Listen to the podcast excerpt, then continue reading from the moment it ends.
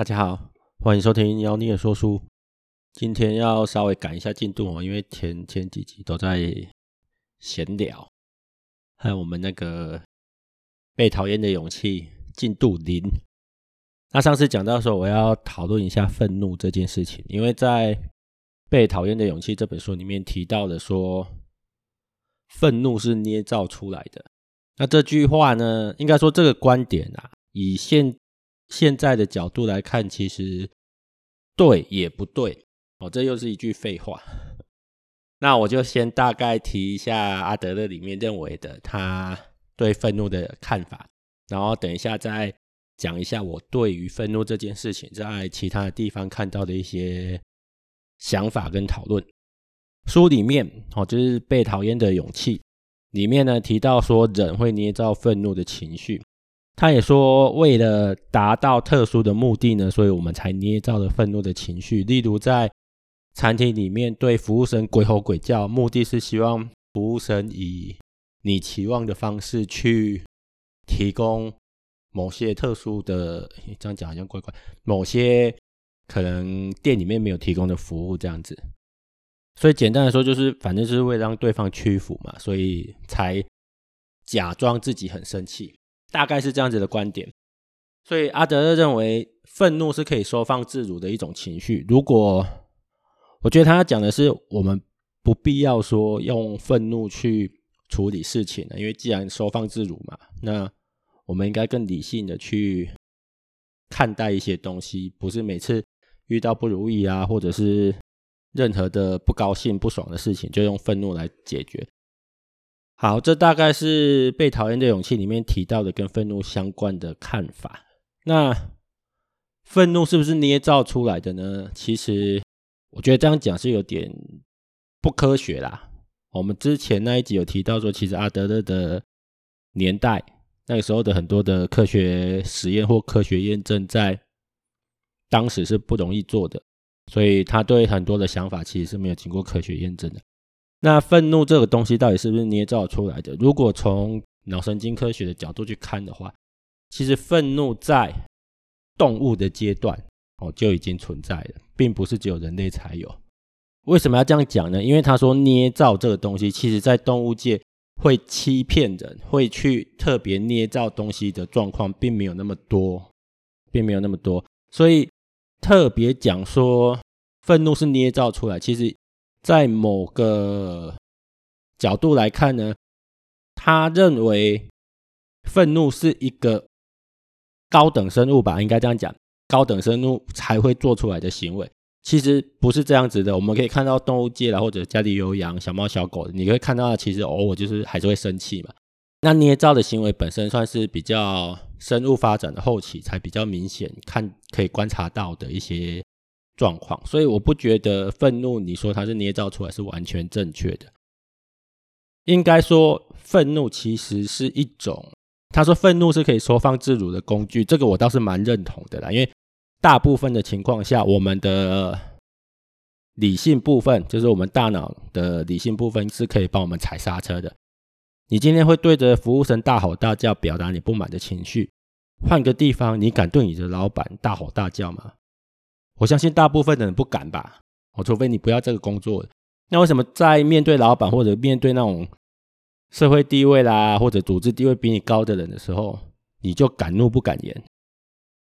所以其实他说到愤怒是可以收放自如，哇，我个人还蛮认同的，因为在脑子正常的情况下，我们不会拿自己的前途开玩笑啦。好，那这个本质是什么？本质就是其实愤怒通常是拿来对付比自己。社会地位低的人，或者说你觉得对方的资源比你低的人，例如父母透过愤怒要求小孩不要做这个，不要做做那个，为什么？因为小孩子长大之前，你要教训他，基本上是轻轻松松的。哦，等他长大以后就不见得了。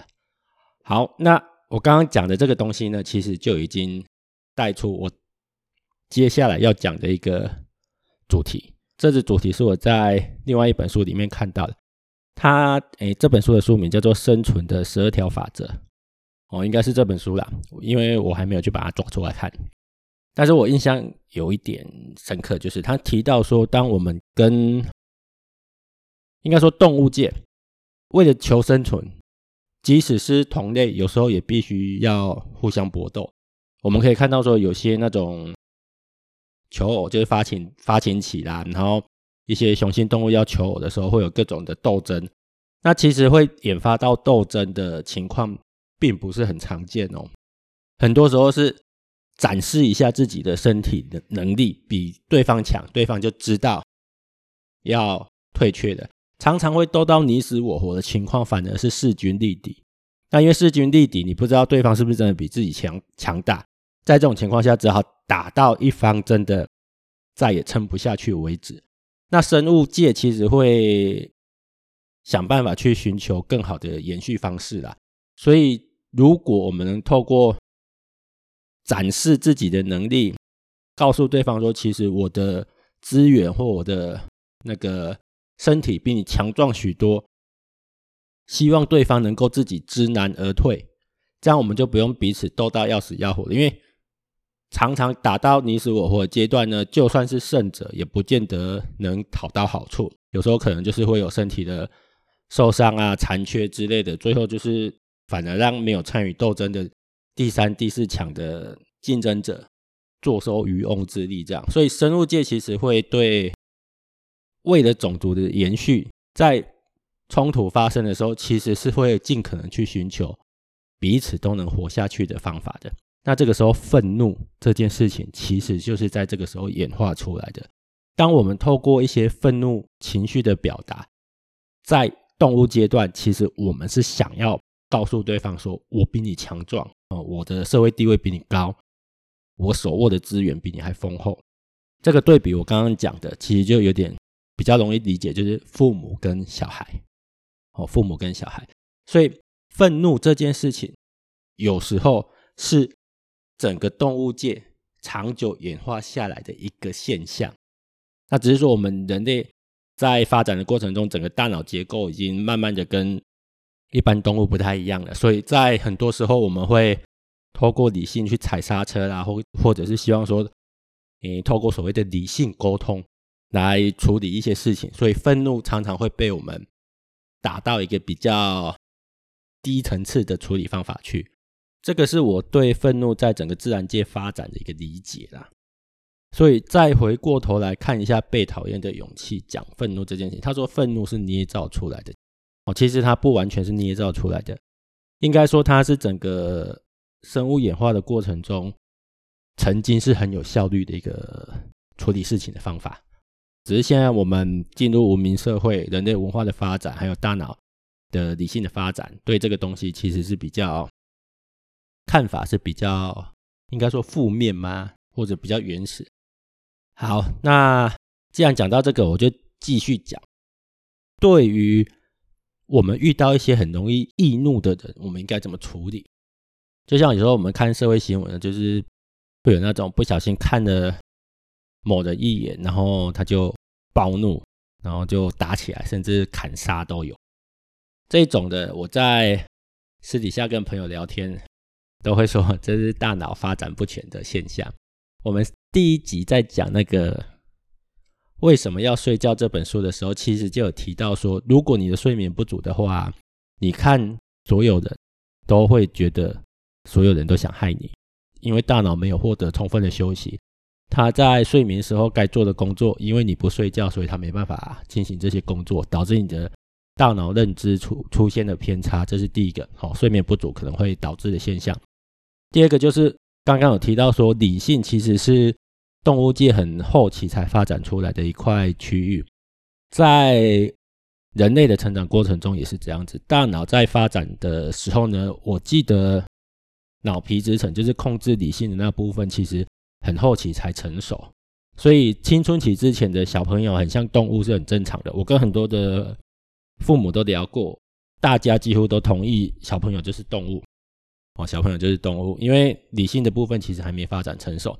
那理性的部分还没发展成熟，会有什么状况？就是冲动的时候没有理性在踩刹车，所以愤怒的情绪，或者说比较原始的情绪，其实是比较容易被展现出来的。那当然，在发展的过程中，在成长的过程中，如果营养素不足啦，或者是一些状况，我们刚刚讲到的睡眠不足都会影响大脑的发展，导致你的大脑没有办法在该发展理性区域的时候好好的发展起来的话呢，那可能你一辈一辈子你的刹车机制就有一点问题的，没那么灵敏，明明踩着刹车，但是却刹不住，这样这种人就比较容易暴怒。所以我常常在跟朋友聊天的时候，就是说，如果遇到那种很容易暴怒的人呢，你就当做他小时候营养不良，脑袋没长好这样。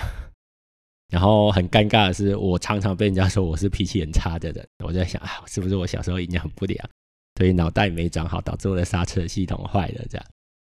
好，那愤怒的部分呢，我就先讲到这边。其实情关于情绪的东西真的很多可以讲啦，不过。我看时间也差不多了。我最近发现十几分钟是比较大家收听的意愿比较高一点点。好了，我们要还是要屈服于那个收听率这样。那今天的节目呢，就先讲到这边，谢谢大家。